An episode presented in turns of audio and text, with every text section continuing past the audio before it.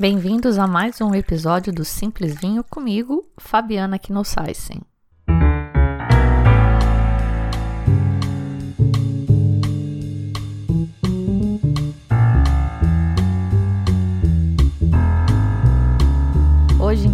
Conforme prometido, temos o segundo episódio sobre o Tasting 2023, focando na área Premium.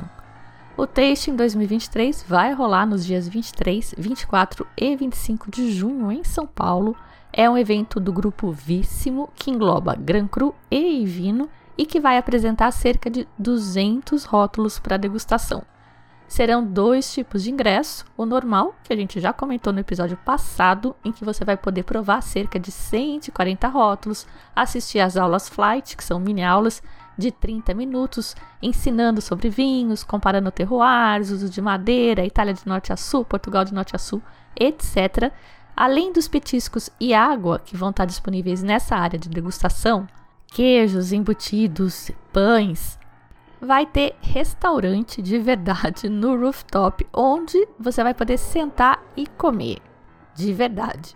Os restaurantes que vão estar presentes e os horários das aulas flight você confere no site tasting2023.com e no episódio anterior em que eu entrevistei o Vini Santiago, sommelier do grupo, e a gente falou disso tudo, deu dicas de vinhos que a gente acha mais legais, estratégias para você extrair o máximo, ter a melhor experiência nesse evento, dentro, claro, daquilo que é a sua praia.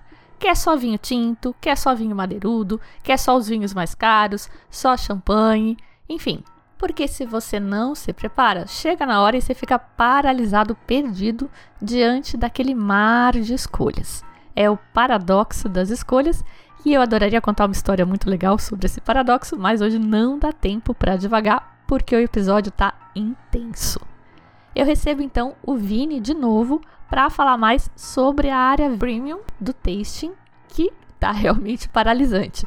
O Vini me mandou a lista dos vinhos, que são cerca de 60 rótulos, e a minha ideia era selecionar alguns para destacar, mas eu congelei. Achei injusto mesmo destacar de acordo com o meu gosto, que provavelmente vai ser diferente do seu. Então a gente decidiu, eu e o Vini, falar de todos os vinhos e se organizou de um jeito bem legal, olha só. Tipo, uma horizontal de Chardonnay, então vai ter argentino comparado com Chablis, com Côte de Beaune, com um Chardonnay da Sicília, que o Vini disse que está impressionante. E aí a gente fez a mesma coisa com outras uvas. Então, Cabernet Sauvignon tem Super Toscano, tem no Napa, tem na América do Sul. Tem um roteiro com três Brunelos e um Chianti Reserva Superiore 100% Sangiovese. Enfim, é um jeito de saber o que vai ter lá disponível para provar e ajuda a se organizar para você provar tudo que for a sua praia e não perder nada.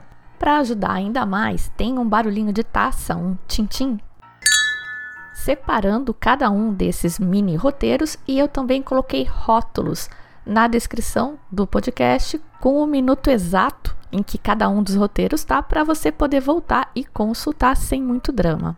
Pessoal, na área premium ainda vai ter as masterclasses com os produtores e alguns deles vão trazer vinho na mala. E quando eles trazem vinho na mala, meu amigo, é matador. E por fim, importantíssimo, desconto. Achei melhor falar aqui logo no início, porque no outro episódio ficou para o final, tem gente que não chega até o final, né? Comprando dois convites, você tem 20% de desconto usando o cupom Namorados Tasting, tudo junto. É uma promoção de Dia dos Namorados, mas você pode levar quem você quiser. Bora começar logo então. E a gente já começa com spoiler. Então deixa eu dar uma dica aqui, um spoiler. Vai ter um aplicativo para ajudar o pessoal a se organizar na feira, a se encontrar. Marcar os seus vinhos favoritos, comentar os seus vinhos. Lá no evento vai ter totens com um QR Code para você poder baixar o aplicativo.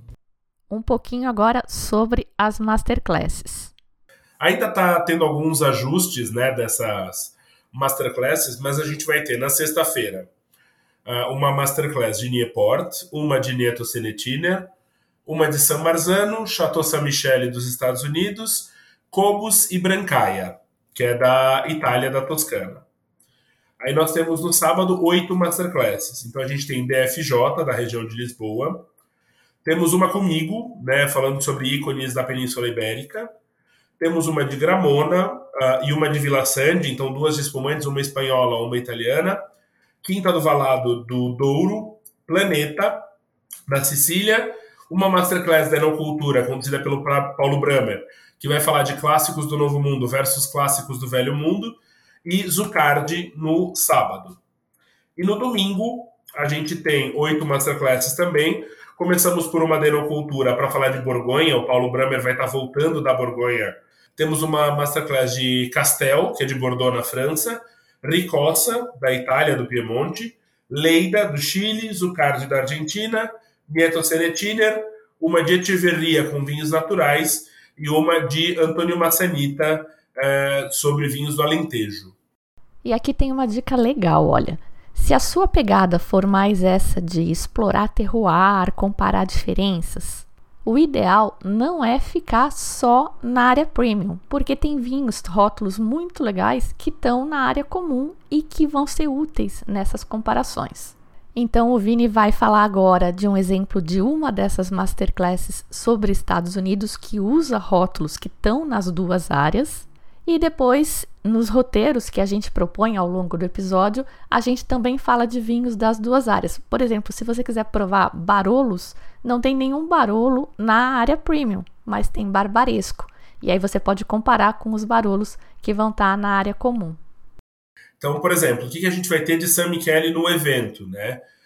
Eles vão dar uma masterclass sobre vinhos dos Estados Unidos, né? Sobre diferentes regiões. Então a gente vai ter no evento, na área é, geral, o Beauty in Chaos Merlot, o Chateau Saint-Michel Merlot, o Erath Oregon Pinot Noir, o Saint-Michel Cabernet Sauvignon e o Heroica Riesling. E a gente vai ter um rótulo deles que vai estar disponível só na área premium, né, para quem para quem comprar o ingresso premium para o evento. Bom, eu falei que eu fiquei atordoada e não foi exagero, tá? Então eu propus ao Vini a gente começar a falar dos vinhos por país e aí, enquanto ele estava falando, surgiu a ideia de fazer essas comparações entre as variedades nos diferentes terroirs. Então a gente vai começar falando de Zucardi e daí a gente muda. São vinhos espetaculares. Vamos lá.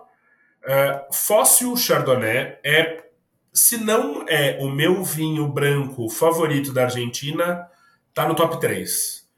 E não é só gosto pessoal, ele é um dos melhores brancos argentinos, com certeza é um ícone da Zucard, é um Chardonnay 100% de São Paulo e Tunuján, no Vale de Uco. É um vinho que tem uma acidez total bastante importante, porque aqui a gente está em vinhedos a 1.400 metros de altitude, 300 metros do início da cordilheira. É, aqui a gente tem um leque aluvial, né, no, nessa região, o leque do rio Las, Las Tunas. Né, a gente está na margem direita do Las Tunas. Uh, aqui o solo tem uh, um cascalho coberto por carbonato de cálcio. Né? Então, esse giz, esse calcário no solo é importante. E esse vinho ele é vinificado em concreto, com levedura nativa, então fermentação espontânea. 70% do vinho fica em, em cimento, 30% em barricas usadas de carvalho francês sem tosta. É uma produção limitada a 6 mil garrafas. Ele é um vinho delicioso, delicioso. O Fóssil é um vinho delicioso da Zucardi de São Paulo. Assim, fantástico. Um Chardonnay mineral, rico, elegante, profundo. É um vinho fantástico. Da Zucardi ainda, a gente tem o Pedra Infinita, né? A gente está falando de um vinho 100% Malbec, 14% de álcool. A gente está falando de, de, uma finca chamada Pedra Infinita, a 1.100 metros de altitude, também nesse leque aluvial do Rio Tunuján, solo pedregoso, calcário. E aqui são parcelas de solos, né, que tem uma camada superficial de solo franco-arenosa, né, depois a gente vai ter esses, essas pedras com carbonato de cálcio no subsolo.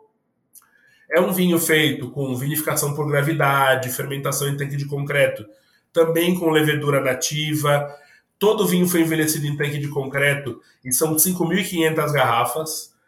É um Malbec extremamente complexo, intenso, profundo. Bom, eu não ligo muito para nota de especialista, mas esse é um vinho que vale mencionar, que tem 99 pontos Parker, 99 do James Suckling e 98 do Tim Atkin. Então, o Pedra Infinita 2018 é um vinho muito reconhecido internacionalmente pela sua alta qualidade. Um sucesso. E uma coisa que eu estava pensando aqui, que talvez a gente pudesse fazer algumas comparações para a gente entender melhor as diferenças, o, o, tal do terroir. Então, por exemplo, o fóssil Chardonnay, eu vi que você tem, por exemplo, um Chablis na, na região de França. O que, que você acha dessa comparação? Temos alguns Chablis, na verdade são alguns Chablis, né, que a gente vai ter disponíveis na degustação, Chablis do William Fevre, e aí nós vamos ter Chablis do nível Grand Cru, Premier Cru. É complicado comparar as duas regiões eh, diretamente porque o clima é diferente. A gente está falando de em Chablis num clima mais frio e um pouco mais nublado, um pouco mais úmido. E quando a gente vai para Mendoza, a gente está falando de um clima muito mais seco e mais quente na média do que o clima de Chablis. Então tem essa diferença importante entre as duas regiões. Então o Chardonnay fóssil ele vai ser muito mais rico no paladar, muito mais maduro, como um Chardonnay de clima moderado. E aí se a gente fosse comparar o fóssil, teria que ser com um Chardonnay do mais ao centro da Borgonha. A gente tem essa comparação, o Vini vai falar dela um pouquinho mais para frente, que é com o Chassagne Montrachet mas é um grande Chardonnay de clima moderado. E os Chablis do William Fevre são grandes Chardonnays de clima fresco. Aí a gente vai ter vinhos com aquela acidez cristalina, vinhos verticais, vibrantes, né? Aquele vinho provocativo no paladar, que vai ter muita fruta cítrica, muita fruta fresca, mas vai ter um toque de madeira, vai ter a mineralidade, essa nota de calcário de giz muito evidente, mas com grande complexidade, grande longevidade. Então nós temos alguns Chablis da William Fevre. A gente vai ter pelo menos dois Grand Crus, né, o Bougreau e o Leclos.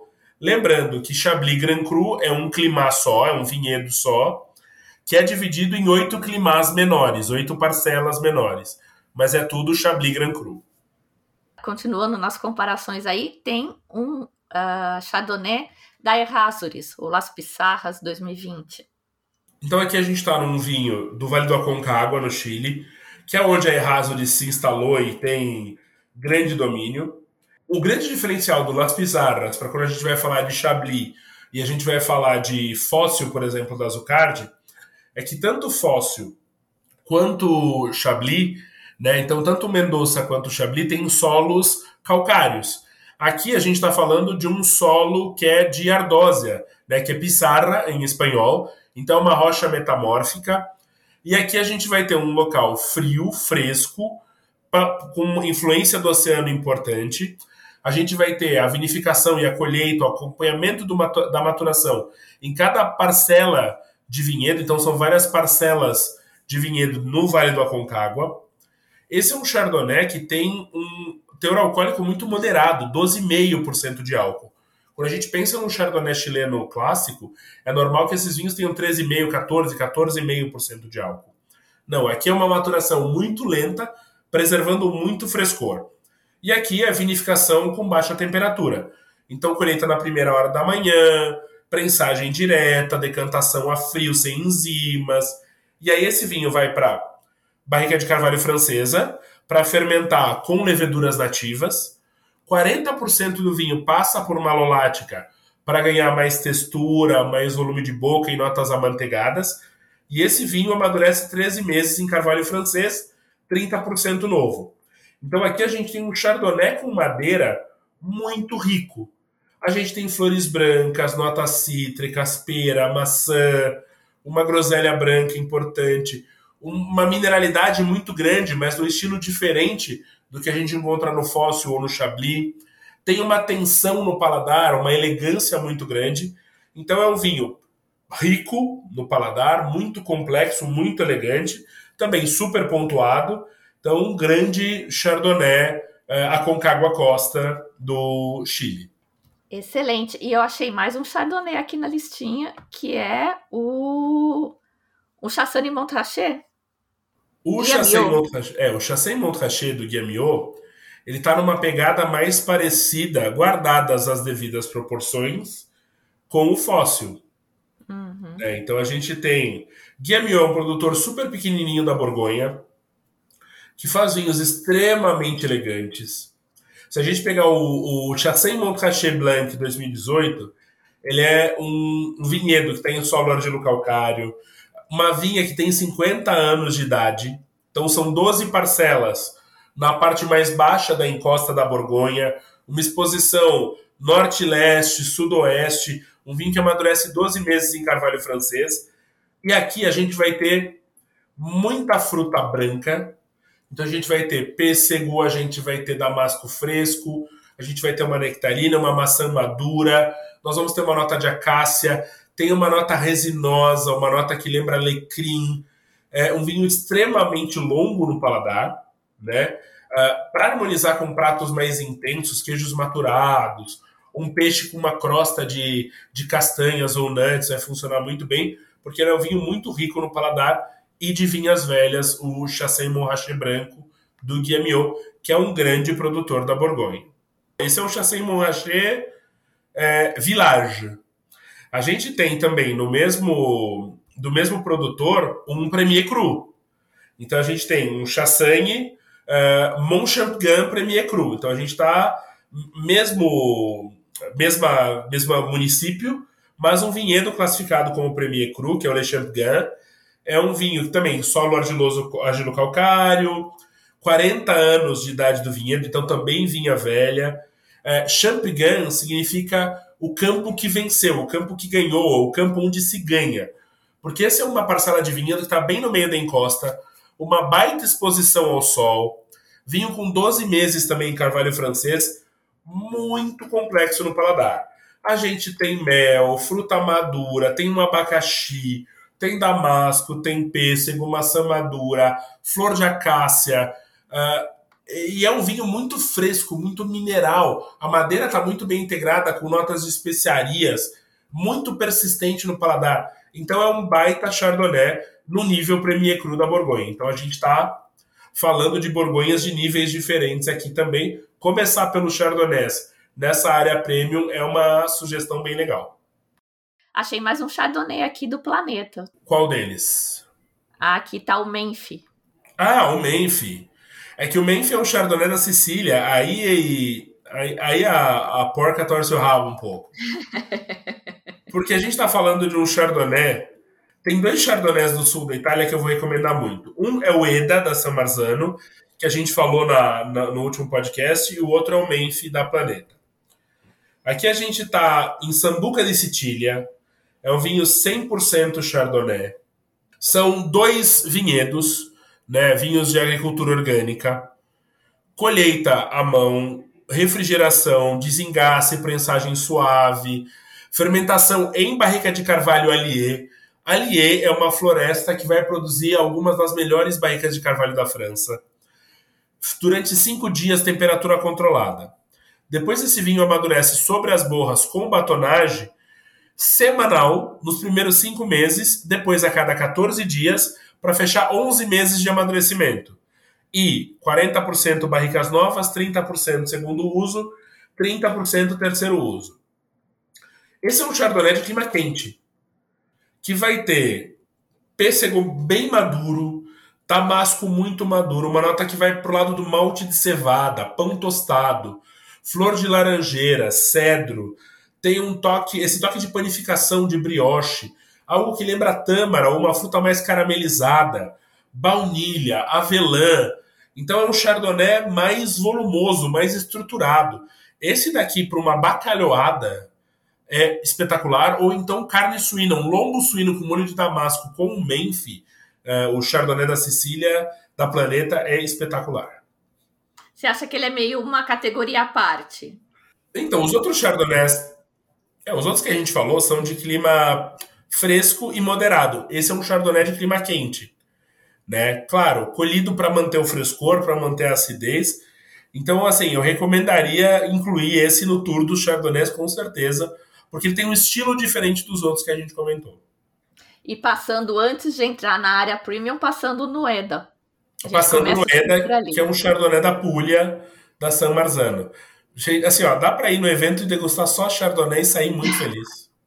Pulenta é um produtor que eu me lembro que eu provei um Chardonnay muito gordinho deles. Eu não sei, acho que ele vai estar tá na, na outra área, na área comum. O Pulenta a gente vai ter State Cabernet Sauvignon, La Flor Sauvignon Blanc está muito fresco, Finca Azulé eh, Malbec, Pulenta La Flor Malbec e o State Chardonnay que vai nessa pegada mais gordinha também, mas aí a gente tem principalmente é, tintos da Pulenta nessa área premium.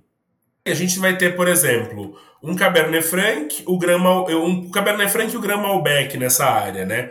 Então a gente está falando de um Malbec extremamente potente e concentrado, né, do Vale de Uco. Com, esse é um clássico, 14,5% de álcool.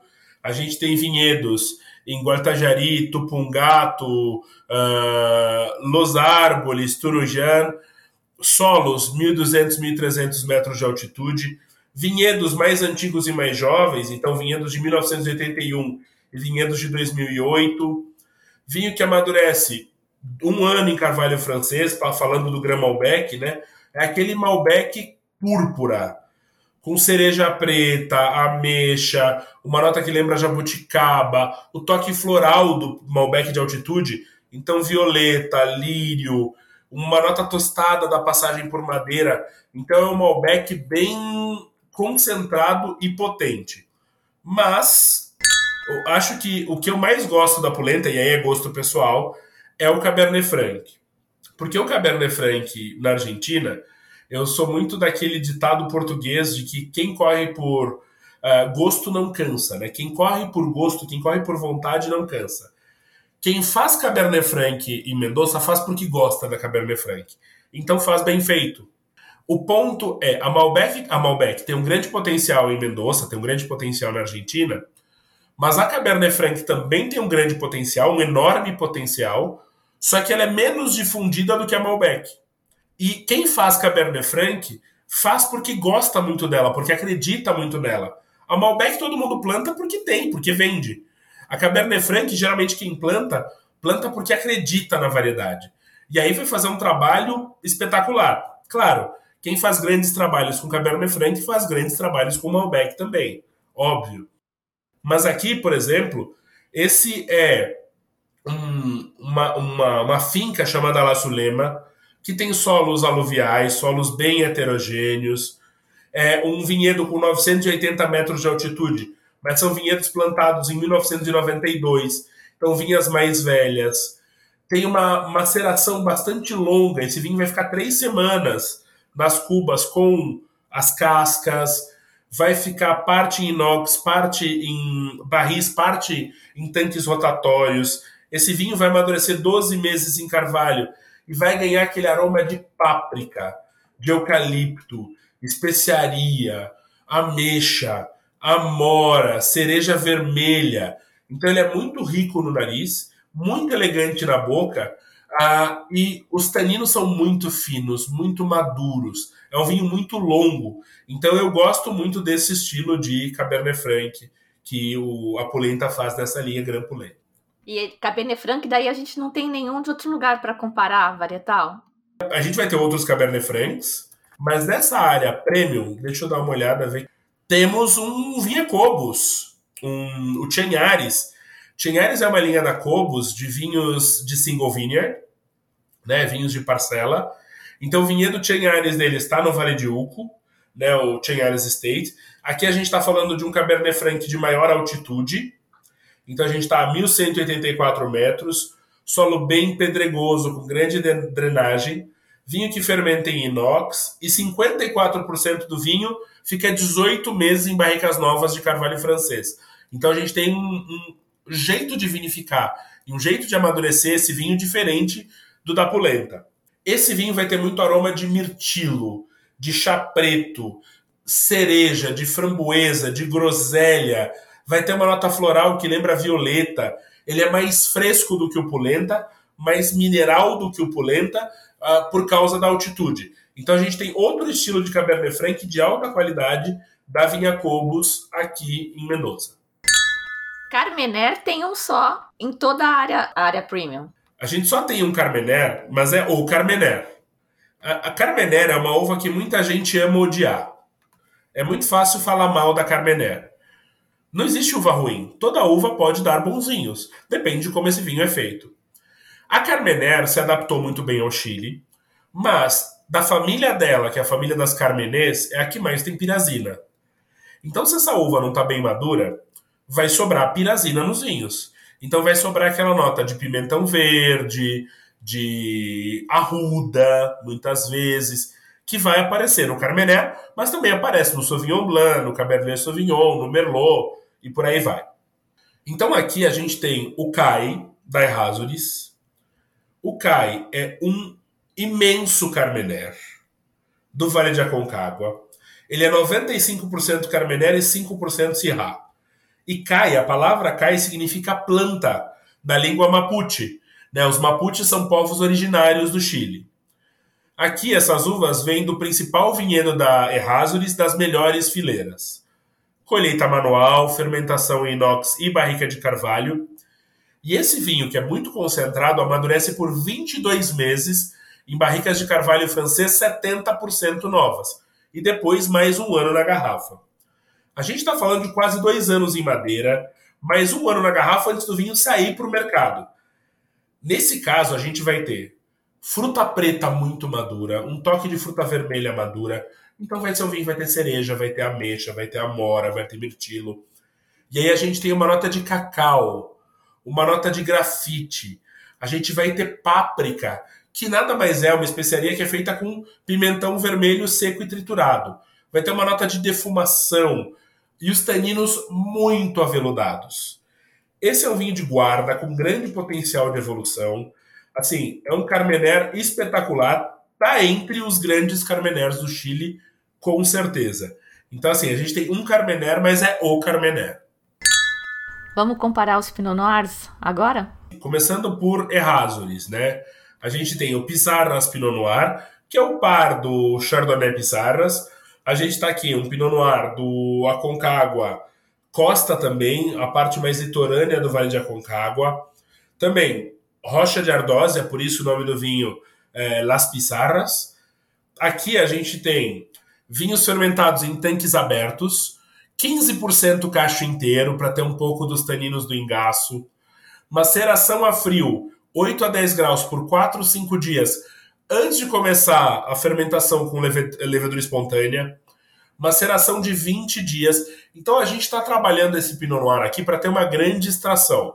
E esse é um vinho que amadurece 13%, é, 13 meses. Em carvalho francês, 55% novo.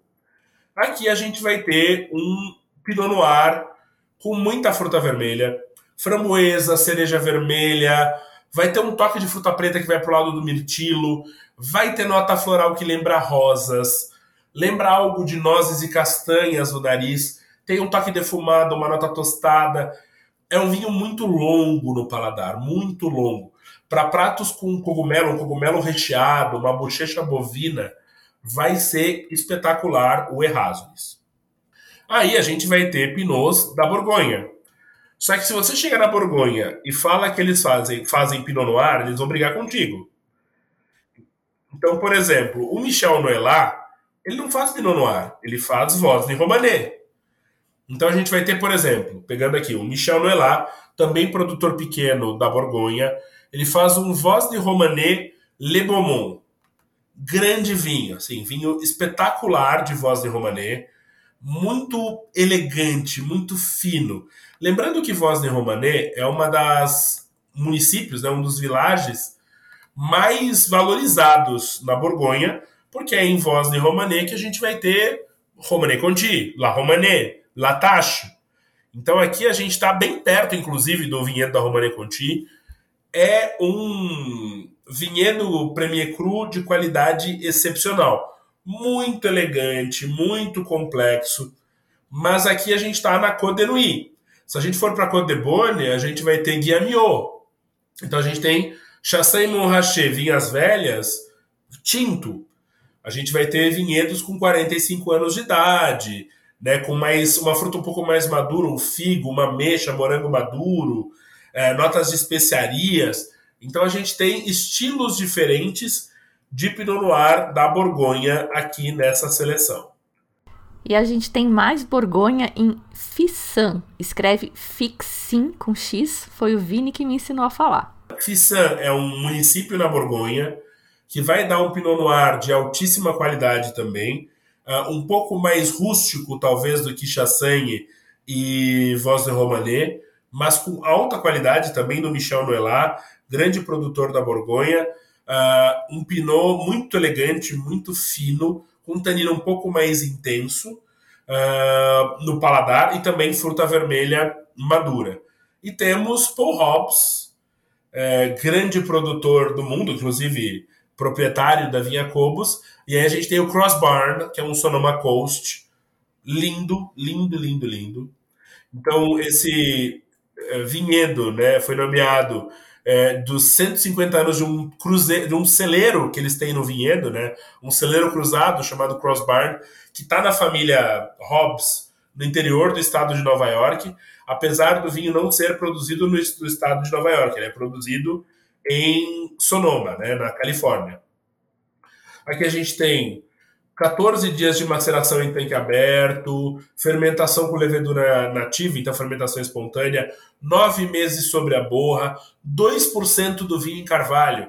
Então é, é, é para ter muita fruta e o aroma mais evoluído de Pinot. Então a gente vai ter romã, cereja vermelha, chá preto, canela, uma especiaria, um terroso nesse vinho muito elegante. Então é um baita Pinot Noir dos Estados Unidos, o Cross Barn do Paul Hobbs.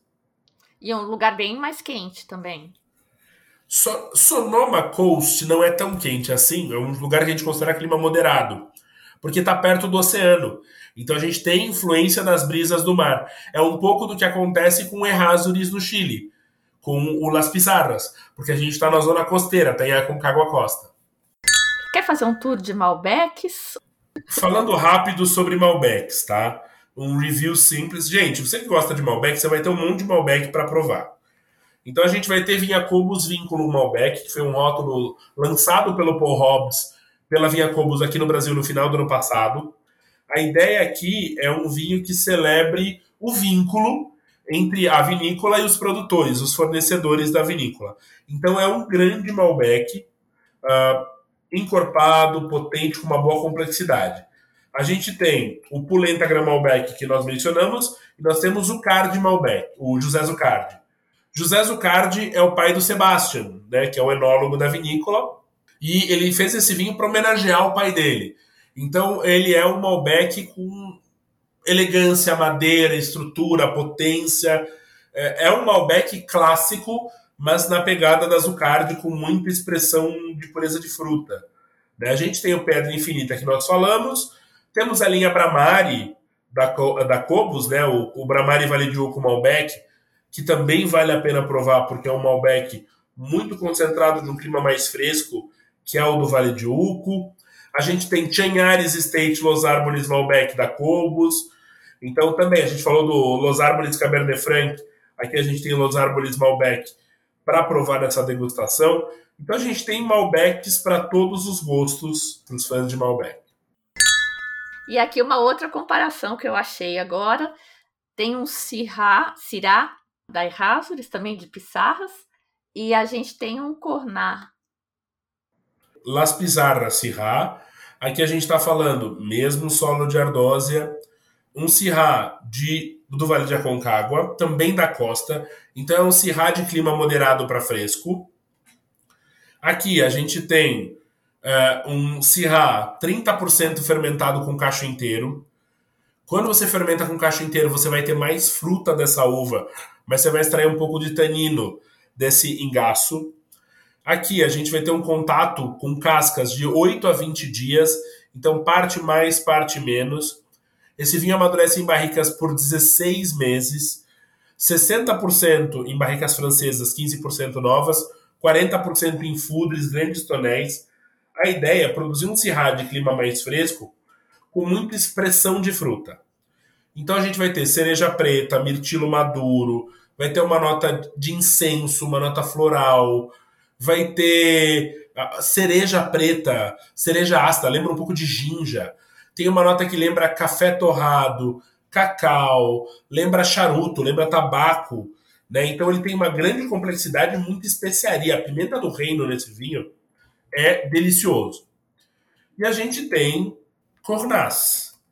Cornaz, a gente está falando do Vale do Rhône, né, Rhône Norte, e o vinho do Michel Chapoutier, que é um dos grandes produtores do Vale do Rhône. Então a gente tem um vinho uh, Cornaz 100% Syrah. Estamos numa zona uh, em costas muito íngremes, né, voltadas para leste, sudeste, com uma influência mediterrânea importante no Rhône Norte, solo de granito decomposto, é um vinho que amadurece 14 meses em carvalho, e aqui a gente vai ter fruta preta, uh, madura, mas não sobremadura, algo de fruta vermelha e nota de grafite. Ele tem um toque mineral, grafite e muita especiaria. Pimenta do reino, um pouco de canela, um pouco de alcaçuz. É, os taninos são muito macios, né, mas eles estão bem presentes no paladar, até porque é um vinho safra 2014, é um vinho com quase 10 anos. Esse vinho com cordeiro é maravilhoso. Então estão aqui dois grandes cirrás para conhecer nessa seleção. Bom, e aí eu queria falar de Cabernet Sauvignon, a rainha das uvas tintas, para depois a gente passar para Itália, Espanha e Portugal, que são muito mais focados nas castas autóctones e você acaba não comparando nada com nada. Mas eis que a gente achou um monte de Cabernet Sauvignon na Itália e na Espanha. Então agora a gente vai começar a falar mais de países, mas lembrando que isso é porque a gente está focando hoje na área premium, na área geral da degustação, a que todo mundo vai ter acesso, vão ter muito mais rótulos, com certeza com o Cabernet Sauvignon. Então vale a pena mencionar o Super Toscano. O que é um Super Toscano? É um vinho feito na Toscana que não segue regra tradicional de nenhuma denominação de origem. Exemplo bom é o Ilatraia, da vinícola Brancaia, que é um vinho da Marema Toscana, então do litoral da Toscana, que é 40% Cabernet Sauvignon, 40% Petit Verdot e 20% Cabernet Franc. É um corte bordalês pelas castas no blend. Mas considerando a alta proporção de Petit Verdot, ele é muito mais estruturado do que um Bordeaux tradicional. Então a gente tem aqui um clima mediterrâneo, verões quentes, invernos amenos, esse é um vinho que vai ter uma, uma maceração muito longa, vai amadurecer por 18 meses, metade em barrica nova, metade em barrica usada, vai ficar mais 12 meses na garrafa antes de ir para o mercado. É um vinho que vai ter cassis, amora, notas de rosas, notas de ervas, uma nota resinosa no paladar. É um vinho que tem taninos de alta qualidade, mas é um vinho firme. Dá para dizer que, o, que esse é um vinho austero, né? Ele é para harmonizar com aquelas carne de caça, javali e tudo mais, ou então com aquelas carnes de cozimento muito longos, né, que o pessoal faz na Itália. Então, ragu, alguma coisa assim, porque esse é um vinho muito muito concentrado. E tem esse corte estilo bordalês. Outro exemplo bom é o Will Blue, também da Brancaia, que é um rosso toscana, que tem 80% Merlot, 10% Sangiovese e 10% Cabernet Sauvignon. Então, aqui a gente tem vinhedos que estão localizados no coração do Chianti clássico. Os vinhedos estão em Castellina em Chianti e Rada em Chianti. Então, assim, é um vinho feito no coração do Chianti clássico, que não é um Chianti clássico. É um vinho de base Merlot. Uh, aqui a gente vai ter uma colheita manual, cada vinhedo, cada casta fermentados separadamente, barricas, dois terços novas, um terço usadas, 18 meses. Depois se faz o blend final desse vinho, que fica mais três meses em concreto para afinar. 12 meses na garrafa antes para o mercado. Esse vinho tem groselha, violeta, cacau, tem notas tostadas, especiadas. Os taninos são muito finos, muito elegantes. É um vinho muito intenso no paladar, com frutas silvestres aparecendo. Aqui, uma paleta de cordeiro assada com molho de ervas. Aqui a gente está falando de um prato muito rico em sabor para harmonizar com esse vinho Will Blue, que é um, um grande vinho de base Merlot, a gente vai dizer que é um grande Merlot, feito no coração do Chianti clássico. Então é, é a subversão aqui da tradição dentro da Itália. Um bom exemplo de super toscano que a gente tem aqui. E a gente tem Cabernet dos Estados Unidos. Aqui a gente tem o Artemis, 98% Cabernet Sauvignon, 1% Petit Verdot, 1% Malbec, feito em Napa pelo Chateau de Saint Michele. Aqui a gente tem o Arcadia Vineyard em Coombsville, Rancho de Quimilhas em Wooden Valley, algumas uvas né, de algumas regiões, uh, Stags Lips Valley, Fay. É um vinho que ficou 15 meses, 40% em carvalho novo, restante em barrigas mais velhas. É um Cabernet Sauvignon extremamente clássico de Napa. Então, aquele vinho púrpura profundo, com cereja escura, cassis bem maduro, cedro, especiaria, tem algo de geleia, né, ameixa preta, a gente tem algo de frutas pretas secas, chocolate amargo, cacau, ca notas tostadas do carvalho. Então a gente está falando de um Cabernet Sauvignon bastante concentrado no Artemis Cellars do, da Stag Sleep. A gente tem aqui ó, um outro exemplo de vinho com Cabernet Sauvignon é o Altair. O Altair do Chile, ele é um vinho que tem 78% Cabernet Sauvignon, 13 Cabernet Franc e 9% Syrah, da vinha São Pedro. É um corte bordalês bem é, tradicional, tirando os 9% do Syrah, que dá algo de especiaria. Aqui a gente está na região andina do Cachapoal, então a gente está para o lado da Cordilheira dos Andes, onde a gente vai ter dias quentes e noites frescas, porque desce ar frio da Cordilheira dos Andes. É um vinho de fermentação né, protegida, com neve carbônica para proteger da oxidação. Uh, fermentação alcoólica em inox com, por oito dias, temperatura controlada, uma maceração pós-fermentativa bem longa, amadurecimento em barricas de carvalho francês por 16 meses metade nova, metade de segundo uso. Esse vinho fica um ano na garrafa antes de ir para o mercado.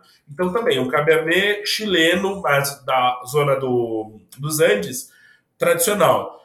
Um violeta profundo, um púrpura profundo. A gente tem mirtilo, ameixa, geleia de amora, cassis, alcaçuz, notas de chocolate amargo, notas de especiarias, um toque de eucalipto no fundo. Também super uh, encorpado e potente, esse vinho com estinco de cordeiro é espetacular. Qual que é o estinco? É aquela perninha? É o joelho, no caso, né? O, a tradução correta. Mas o estinco de cordeiro é o joelho com uma parte de, de, de perninha também. Tem um, mais um marema aqui. Ah, o Sondraia. Sondraia é outro vinho lindo da Pô de Artesoro. Pô de Artesoro é é, é literalmente Colina do Tesouro. Esse é um vinho que é um super toscano, na verdade ele é um Bolgheri Superiore como denominação de origem. Ele é 65% Cabernet Sauvignon, 25 Merlot e 10 Cabernet Franc. Corte bordalês super clássico. Aqui a gente tem dois vinhedos diferentes, né? o Via Bolgherese e o Le Sondraie. Desengasse, prensagem, fermentação em inox com temperatura controlada depois, o vinho amadurece 22 meses em barrica de carvalho francês, 70% nova, 30% de segundo uso, para ter esse corte bordalês concentradão. Então a gente tem cereja, ameixa, mirtilo, amora, ervas aromáticas, especiarias, cravo, canela, defumado, um tostado. Muito corpo, muita estrutura e os taninos são muito finos. Então, esse é um vinho para um ossobuco com uma polenta mole que vai ficar maravilhoso, porque o Sondraia é um grande vinho. E também, safra 2018, mas é um vinho com potencial de guarda por mais de 10 anos. Então, é um rico Bolgheri superior. Vou te falar que eu achei mais Cabernet Sauvignon, hein? Opa! A gente pulou Qual? Um Abadia Retuerta. Gente, os vinhos da Abadia Retuerta são dois grandes vinhos da região de Castilha e Leão, na Espanha a vinícola, uma grande vinícola nessa região, um dos produtores ícones. O Paulo Valdemedion é um 100% Cabernet Sauvignon, uma parcela de 750 metros de altitude. A gente tem pinhais que protegem essa vinha, essa vinha dos ventos. A gente tem um vinho com 16 meses em barrica nova de carvalho francês, muito intenso, especiaria doce, fruta preta, groselha preta, que é o cassis, toque mineral, esse toque resinoso tá aqui. É um grande. O, o Val de Beijão é um grande vinho de pago da Abadia Retuerta. Da Abadia Retuerta também tem o Pago Negralada. Né, o Pago Negralada é outro vinho da Abadia Retuerta, que também vai estar disponível nessa área uh, uh, premium da, do, do tasting. Ele é 100% tempranilho, uh, 760 metros de altitude, uma maturação muito homogênea, né, por causa do solo de cascalho com areia. É um vinho que tem fermentação espontânea, amadureceu em carvalho francês por 24 meses. Então aqui a gente tem morango, alcaçuz, ervas. É um vinho muito carnudo no paladar, taninos muito finos, muito finos. É um vinho lindamente equilibrado. Aqui, um risoto trufado, uma massa com ragu de pato com o pago negralada é lindo demais. Tem um aqui, Vini, que eu não consegui achar no site, o Valduero Tierra Alta, de Dos Cotas. Ah, Valduero é uma. É que Valduero é portfólio Evino. Portfólio Evino, então, que legal. O pessoal não conhece portfólio Evino. Na Evino, a gente tem vinhos que vão de R$ 27,90, às vezes menos, até R$ mil reais a garrafa. E a gente. R$ 2.000, 2.500. E a gente vai ter em Gran Cru rótulos que vão de R$ 59,90 até R$ mil reais a garrafa, às vezes mais. Mas tem uma intersecção aí entre os, as, os dois portfólios e tem preciosidades de portfólio Evino. Claro que lá no evento vai estar designado o que é portfólio Gran Cru, o que é portfólio Evino, mas a ideia é também tirar um pouco dessa desse véu que separa os portfólios, porque tem coisas fantásticas em Evino, tem coisas fantásticas em Gran Cru. O Dos Cotas, né, o Terra Alta de Dos Cotas da Valdeiro, 100% tempranilho, Ribeira del Duero. Aqui a gente tem uvas uh, colhidas à mão, fermentam 8 dias, entre 23 e 29 graus, para preservar bem a fruta.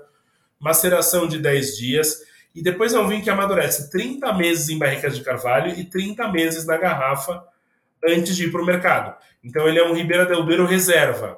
Ele vai ter nota de café, tabaco, carvalho, fruta preta, ameixa, amora, mirtilo, taninos potentes. É um vinho que é 2014 e ainda está super potente.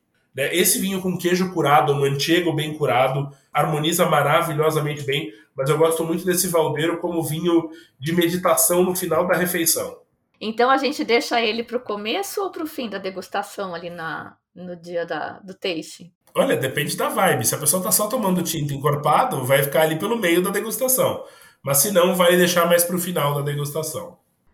Olha, dica boa então. Quando você for dar aquela parada para dar uma descansada de tanto tasting, encha sua taça com o Valdoeiro, sobre para o rooftop senta um pouco, come uma comidinha, vai ter os chefes lá que a gente comentou no primeiro episódio, e descansa, pensa na vida. Isso. Relaxa um pouquinho tomando Valdoeiro, que é um baita vinho, é um baita Ribeira do Aldoeiro. E agora vamos pro Priorá. Priorá é bem específico, a gente está falando de vinhas bastante velhas no Priorá. Uh, aqui a gente está falando de Mas Martinet, que é o do Clos Martinet, é um grande produtor. É um vinho que é de base Garnacha, então 65% Garnacha, com Syrah, Carignan, Merlot e Cabernet Sauvignon. É, aqui a gente tem um vinhedo único de 5 hectares, plantado em 1986, solos de licorela, que é a ardosa decomposta. Aqui, cofermentação das castas, porque é tudo colhido em três tempos de maturação. É, duas cubas de concreto uh, e cubas de carvalho de 200 litros para fazer essa fermentação levedura autóctone, cacho inteiro, 17 meses em concreto para amadurecimento e uh, também cubas de carvalho de 2.000 e 4.000 litros. E parte do vinho amadurece 20% em garrafões de vidro. Então a gente tem amadurecimento oxidativo, com madeira e redutivo, para a gente ter muita complexidade. É um vinho violeta, profundo, fruta vermelha, fruta preta, especiaria, ele lembra alcatrão, ele lembra ervas, ele lembra ameixa vermelha, cereja vermelha, ameixa preta, cereja preta, madura e sobremadura. Aqui a gente está falando de um vinho extremamente concentrado, que é o Clos Martinet do Priorat. Então, lembrando que a gente tem um episódio inteiro sobre o Priorat que tá muito legal. Eu ouvi ele de novo recentemente, quando eu tava no Priorat. Recentemente não, tem um ano já, né? E a Mas Martinet é um dos hips que fez aquela revolução, reinventou o Priorat. Exatamente. A Mas Martinet é o pessoal dos anos 80 que estavam, é, junto com outros produtores, né? Mas eles são uma dessas vinícolas que estavam ali nos anos 80 remodelando, reestruturando o priorato. Agora vamos para Itália fazer uma horizontal de Sangioveses. Tava estudando aqui a listinha. Apesar de só ter na Itália, a gente tem, por exemplo, três Brunelos. Horizontal deles aí, o que, que você acha? Gente, é Brunello de Montaltino. Vale fazer vertical, horizontal, diagonal, transversal. Com certeza vale provar os diversos Brunelos de Montaltino, mas comentando um pouco sobre as características deles. Lembrando que Brunello de Montaltino é uma denominação para vinhos feitos 100% a partir de Sangiovese ao redor da comuna de Montaltino, da Toscana. Começando pela Canalicchio, né? A gente tem um, o Canalicchio Brunello de Montaltino, que é da Canalicchio de Sopra. É um Brunello que tem dois crus, né, dois vinhedos da, da vinícola, que é o Canalicchio e o, Mont, o, o Montosli. Aqui a gente tem cada vinhedo com solos diferentes, mas uma maceração longa, 36 meses em carvalho, da Eslavônia, de 25 e 50 hectolitros, né, então 2.500 e 5 mil litros de, de capacidade. É um Brunello bem tradicional no estilo, então é um produtor tradicionalista, onde você vai ter essas notas de erva, cereja, vai ter uma nota terrosa de cogumelos, muitas camadas de complexidade. Então esse é um, um dos Brunelos que a gente vai ter. E a gente vai ter Sampolo com dois uh, Brunelos diferentes. Então a gente vai ter o Brunello e o Poder 9. Então começando pelo Brunello de Montalcino da Sampolo. Aqui a gente também tem dois vinhedos, uh, uma altitude de 450 metros, que é uma altitude importante para a região de Montaltino. É um vinho que faz fermentação em concreto e faz a malolática em barris de carvalho e fica 30 meses em barricas de 1.000 litros, 2.000 litros e 4.000 litros. E no mínimo seis meses na garrafa antes de ir para o mercado. Aqui, as notas de ervas e de madeira aromática são muito intensas. Vai ter uma nota mais tostada, uma nota de café, uh, importante nesse vinho com muita cereja vermelha. E quando a gente tem o Poder 9, que é outro Brunello, Brunello de Montalcino, com uma diferença. Poder 9 é um vinhedo único de 3 hectares, plantado em 1990. Então, é um solo em marga, que é solo argilo-calcário, com muitos minerais, também a 450 metros de altitude. Aqui a gente tem fermentação em carvalho, uh, naquelas barricas troncocônicas, né, de 2.500 litros, uma maceração de 30 dias, malolática em madeira, depois amadurecimento de 30 meses em barricas de 4 mil litros ligeiramente tostadas. Então esse é um vinho muito complexo, tem muita camada de aroma.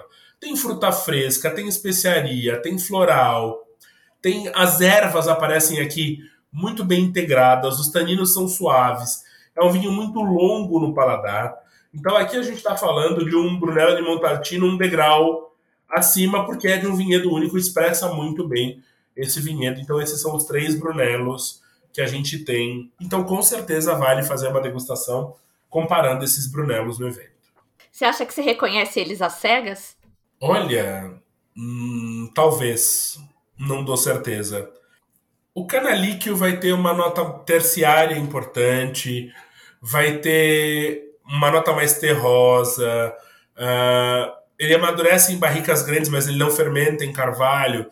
Então ele vai ter a madeira muito bem integrada com a fruta que vai estar. Tá, é uma cereja vermelha e a erva bem tradicional.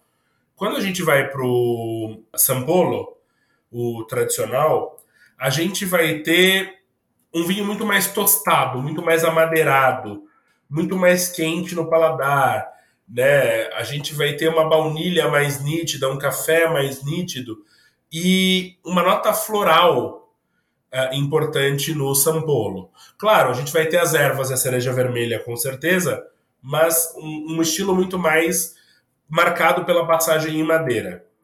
E o Poder 9, que é o vinhedo único, a gente vai ter um vinho com especiaria floral e erva.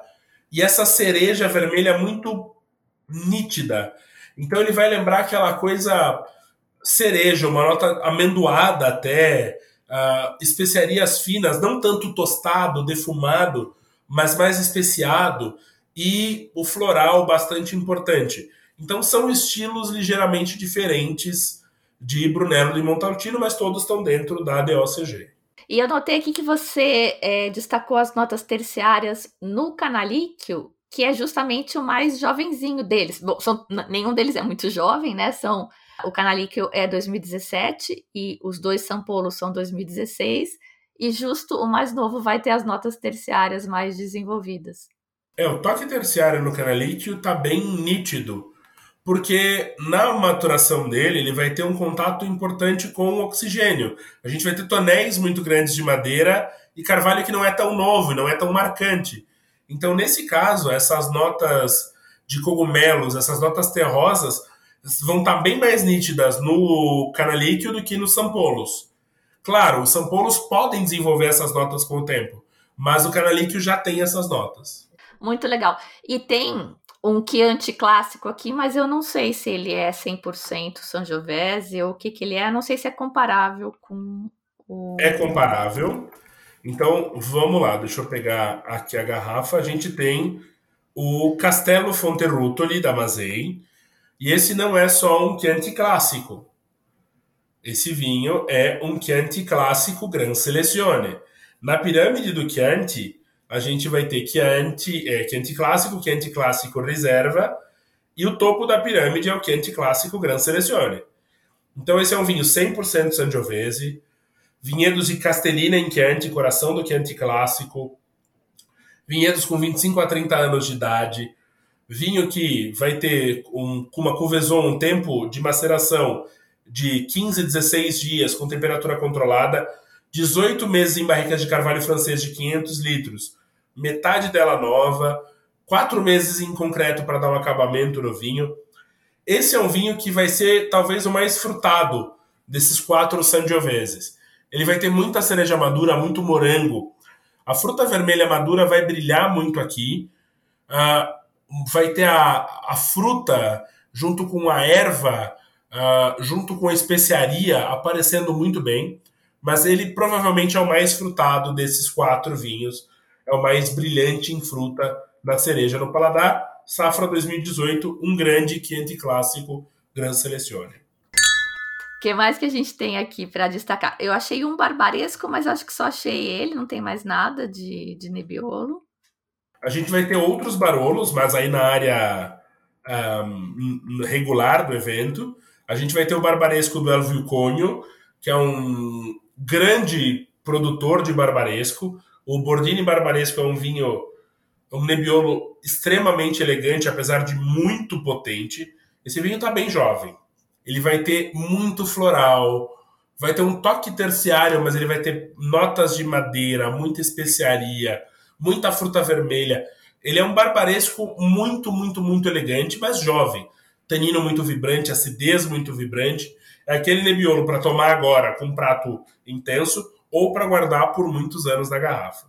E para fazer comparações de, com ele, a gente tem que vir lá da outra área e fazer aquele bem bolado que a gente vai fazer com Chardonnay também, né? Exato. Aí a gente tem os barolos que estão uh, em outra. estão na, na, área regular do evento.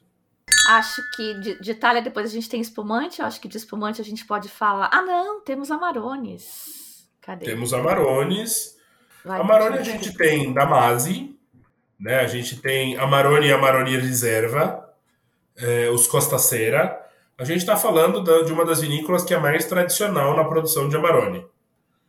Né? A gente está falando de dois Amarones complexos, intensos, vinhos de apacimento, que vão ter a fruta vermelha bem madura, ameixa, cereja, sobre madura, café, cacau, tanino muito sedoso, álcool importante. E aqui a gente tem o Amarone e o Amarone Reserva para comparar os dois durante a degustação. Então a gente está falando de dois ícones italianos da vinícola Masi que acabou de entrar no portfólio do grupo Víssimo. Os Amarones são blends. As principais uvas são Corvina, Rondinella e Molinara. Essas uvas vão passar por um processo de apacimento para virarem Amarone. Mas a gente tem um IGT 100% Corvina aqui também nesta seleção, nesta área premium. E então eu perguntei para o Vini desses Amarones que vão estar tá lá, quanto por cento eles tinham de Corvina para ver meio se era comparável, apesar do processo ser completamente diferente. O, Masi, o, o, o Amarone clássico tem 70% Corvina, o Costa Cera Reserva tem 80% Corvina. Ah, são basicamente Corvinas. E tem um, um, vinho que é um IGT, é um Corvina Veronese 100%, ou quase. Sim, aí a gente tem um Corvina Veronese da Allegrini, que é o Lapoia, Uh, esse vinho não classifica como um Amarone. A gente tem uma vindima manual e uma ligeira sobrematuração dessas uvas no vinhedo. Né? A gente tem uma prensagem suave dessas uvas desengaçadas, fermentação em inox, remontagens diárias periódicas para fazer uma boa extração. E esse vinho amadurece em barricas novas uh, de Carvalho Francesa Lier por 20 meses e 8 meses em grandes barricas de Carvalho da Eslavônia e mais 10 meses na garrafa. Então esse é um Corvina 100% que vai ter muita cereja madura, especiarias, notas balsâmicas, então aquelas notas de ervas, aquelas notas que lembram bitter vão estar bem presentes nesse vinho, com taninos muito macios e grande acidez esse é um vinho que tem ainda mais alguns anos de vida pela frente, mas é muito elegante agora, do jeito que ele está. Agora vamos para Portugal. Não tem muito o que comparar em Portugal, é mais para a gente conhecer os rótulos que vão estar disponíveis na área premium. E, inclusive, por casualidade, aí está um dos queridinhos do Vini. Do, do Douro, a gente tem duas vinícolas principais, que são a Nieport e a Quinta do Valado. A gente vai ter o Batuta Tinto da Nieport, ele é Turiga Franca, Tinta Roriz, Rufete, Malvasia Preta e outras. Então, é um vinho de vinhas velhas, com diferentes altitudes, diferentes exposições. É um vinho que amadurece 22 meses em carvalho francês. Então, ele vai ter fruta do bosque, nota floral, nota madeirada, especiarias, tudo muito elegante, tudo muito equilibrado, mas aquele vinho concentrado, com boa estrutura tânica, um final super longo. Então aqui a gente tem um vinho bem, bem potente do Douro, que é o Batuta, da Nieport. Seguindo aqui, pensando em rótulos uh, de Portugal, a gente tem Valado. Valado, a gente tem o Reserva Field Blend, né, que são várias uvas cultivadas no mesmo vinhedo e vinificadas juntas. Então, o vinhedo no Field Blend reserva mais de 35 castas, com predominância de tinta roriz, tinta amarela, Turiga Franca e tinta barroca. É, aqui, vinhas velhas com idades entre 60 e 100 anos. Parte das uvas tem pisapé em lagar. O restante vai para tanques de inox. A gente tem remontagem robótica, temperatura controlada. Depois esse vinho fica por 18 meses em barrica de carvalho francês. 23% barrica nova. Então, de novo, nota balsâmica, figo, amora, tabaco, taninos muito maduros, mas muito uh, intensos nesse vinho. E a gente tem o vinho da coroa, que é um dos meus xodozinhos, pensando no portfólio de uh, Valado, né? Porque aqui a gente tem um vinho de vinhas muito velhas, é um blend de 34 castas. Né? Essa vinha está numa colina com uma coroa. É uma vinha que foi plantada em 1958. Tudo é colhido manualmente. 50% é colocado em inox com um engaço sem esmagamento. E aí vai fazer uma maceração carbônica por 14 dias. A outra metade é esmagada e desengaçada e vai fermentar por 14 dias de forma tradicional. Depois disso, a gente vai estagiar 18 meses em barrica de carvalho francês de segundo ano. Então a gente tem um vinho extremamente complexo. Fruta vermelha, fruta do bosque, especiaria, erva, madeira, notas vegetais, balsâmicas. Os taninos são excelentes, o final é longo, mas a fruta aqui, por causa dessa parte que faz maceração carbônica, é extremamente brilhante. Então, é uma fruta muito nítida. Né? Então, a gente tem aqui um grande vinho da Quinta do Valado, é, em Portugal. Eu acho que é um dos vinhos favoritos de Portugal atualmente, com certeza. A gente vai falar agora dos espumantes da área premium e eu tenho uma dica pessoal minha que é que eu acho que o espumante ajuda a limpar o paladar, porque você vai tomar tanto vinho, mesmo que você cuspa, você vai tomar tanto vinho que vai saturar o seu paladar. Bebe bastante água e toma um espumante que ajuda a limpar. Vamos conhecer o que vai ter disponível.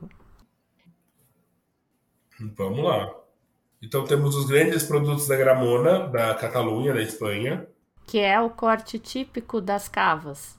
O, o, o Seyer Batle, por exemplo, ele é 65% Xarelo e 30% Macabeu. Só para registrar, então, naquela nossa ideia da osmose, corte típico de um cava é Xarelô, Macabeu e Parelhada, uvas autóctones. Lembrando que Gramona é 100% orgânico, é, vinificação por gravidade, processo 100% artesanal. Então a gente tem aqui espumantes extremamente complexos, com aroma de maçã, pêssego, casca de limão, brioche, nozes, nota de creme, pralinê, baunilha. É uma complexidade. Gramona é uma complexidade absurda, pensando em espumantes de método tradicional. A gente tem, além disso, champanhes e nós temos também prosecco, né, de vinhedo, de, de, de um cru de Prosecco. Então a gente tem champanhe do Nicolas Foyat, a gente tem o Reserve Brut e o Reserve Brut Rosé. Então, dois grandes champanhes franceses da Nicolas Foyat, é, grande produtor. Então, a gente tem vinhos de Chardonnay, Pinot Noir, um pouco de Meunier, com um longo tempo de maturação sobre as lias, acidez super elevada, é, muito frescor. Então a gente está falando aqui de champanhe clássico. Claro, lembrando, a gente vai ter também na área aberta, né, na área que não é premium, os champanhes da Devô. Então, mesmo na área que não é premium, a gente vai ter alguns champanhes como os da Devô, mas vale essa comparação entre Gramona, Devô e Nicolas Foyat, pensando em espumante de método eh, tradicional. E a gente tem Cartise, né? A gente tem Valdobbiadere Superiore di Cartizze, que é o grande cru de Prosecco. Para quem acha que espumante Prosecco é só produto simples, jovem, fresco, frutadinho, não é bem assim. Cartizze, ela fica ah, no coração de Corneliano Valdobbiadene, no coração, é, um, é, é o cru de Prosecco. Solos de muito antigos de arenito calcário, de argila. Aqui a gente vai ter um vinho com pelagem abundante, muito fino, muito persistente, e a gente tem complexidade no Prosecco. A gente tem maçã, pera, lima, limão, laranja, flor de acácia, glicínia, outras flores brancas. O sabor dele é seco, fresco, com uma espuma muito fina, mas muito delicada e ele é muito longo no paladar. Então a gente tem delicadeza com complexidade e persistência. Então, esse Cartise é um grande vinho Gran Cru. Uh, o Gran Cru não, não, tem essa classificação no Prosecco, né? Mas ele é o grande cru de Prosecco. Então tá aí o La Rivetta da um, Vila Sande. Por fim, último, mas não menos importante, temos um TBA austríaco de respeito. Boa. Então vamos lá, a gente tem o Kracher, né, que é da Áustria, que é um Trockenbecken Auslese, feito de Rosa Muscatella. É, essa é uma das três maiores produtoras de vinhos doces do mundo. É um vinho de podridão nobre. Então a uva é afetada por podridão nobre na região de é, Burgenland, na Áustria. É, esse vinho amadurece em barricas por 18 meses. E ele tem muito aroma de rosa, de hibisco, frutas silvestres, damasco seco, nozes, castanhas, Assim, ele é doce, ele é bem doce, mas ele é bem ácido. O que deixa esse vinho muito equilibrado, muito elegante no paladar. Esse é um vinho que, para foie gras, é assim, é uma harmonização espetacular. Queijos azuis, Né? É, é um vinho maravilhoso, o Rosa Muscateller da Kraken. E é isso aí. Mais de uma hora de podcast. Homenagem especial ao padrinho Silvio Lombardi, que vive me pedindo episódios de duas horas, mas não vamos exagerar, né? Para ajudar a se localizar, na descrição do episódio, então, tem os rótulos de tempo marcando cada assunto, aonde começa. Tem também o link para o site, que é tasting2023.com, onde você pode ter todas as informações, os horários das masterclasses e comprar os ingressos, lembrando que tem o desconto de 20% na compra de dois com o cupom Namorados Tasting. Uma ótima degustação para quem for participar do tasting, para quem não for, também foi um ótimo tour pelo portfólio da Gran Cru e também uma aula sobre regiões, uvas, produtores, avaliação de vinhos. É sempre bom a gente ouvir, ouvir e reouvir por causa do processo de osmose. Agradecimento especial à participação do Vinícius Santiago e as suas descrições apaixonadas e apaixonantes dos vinhos. Eu sou a Fabiana Knossaisen e vou ficando por aqui com um simples vinho. Tchim, tchim.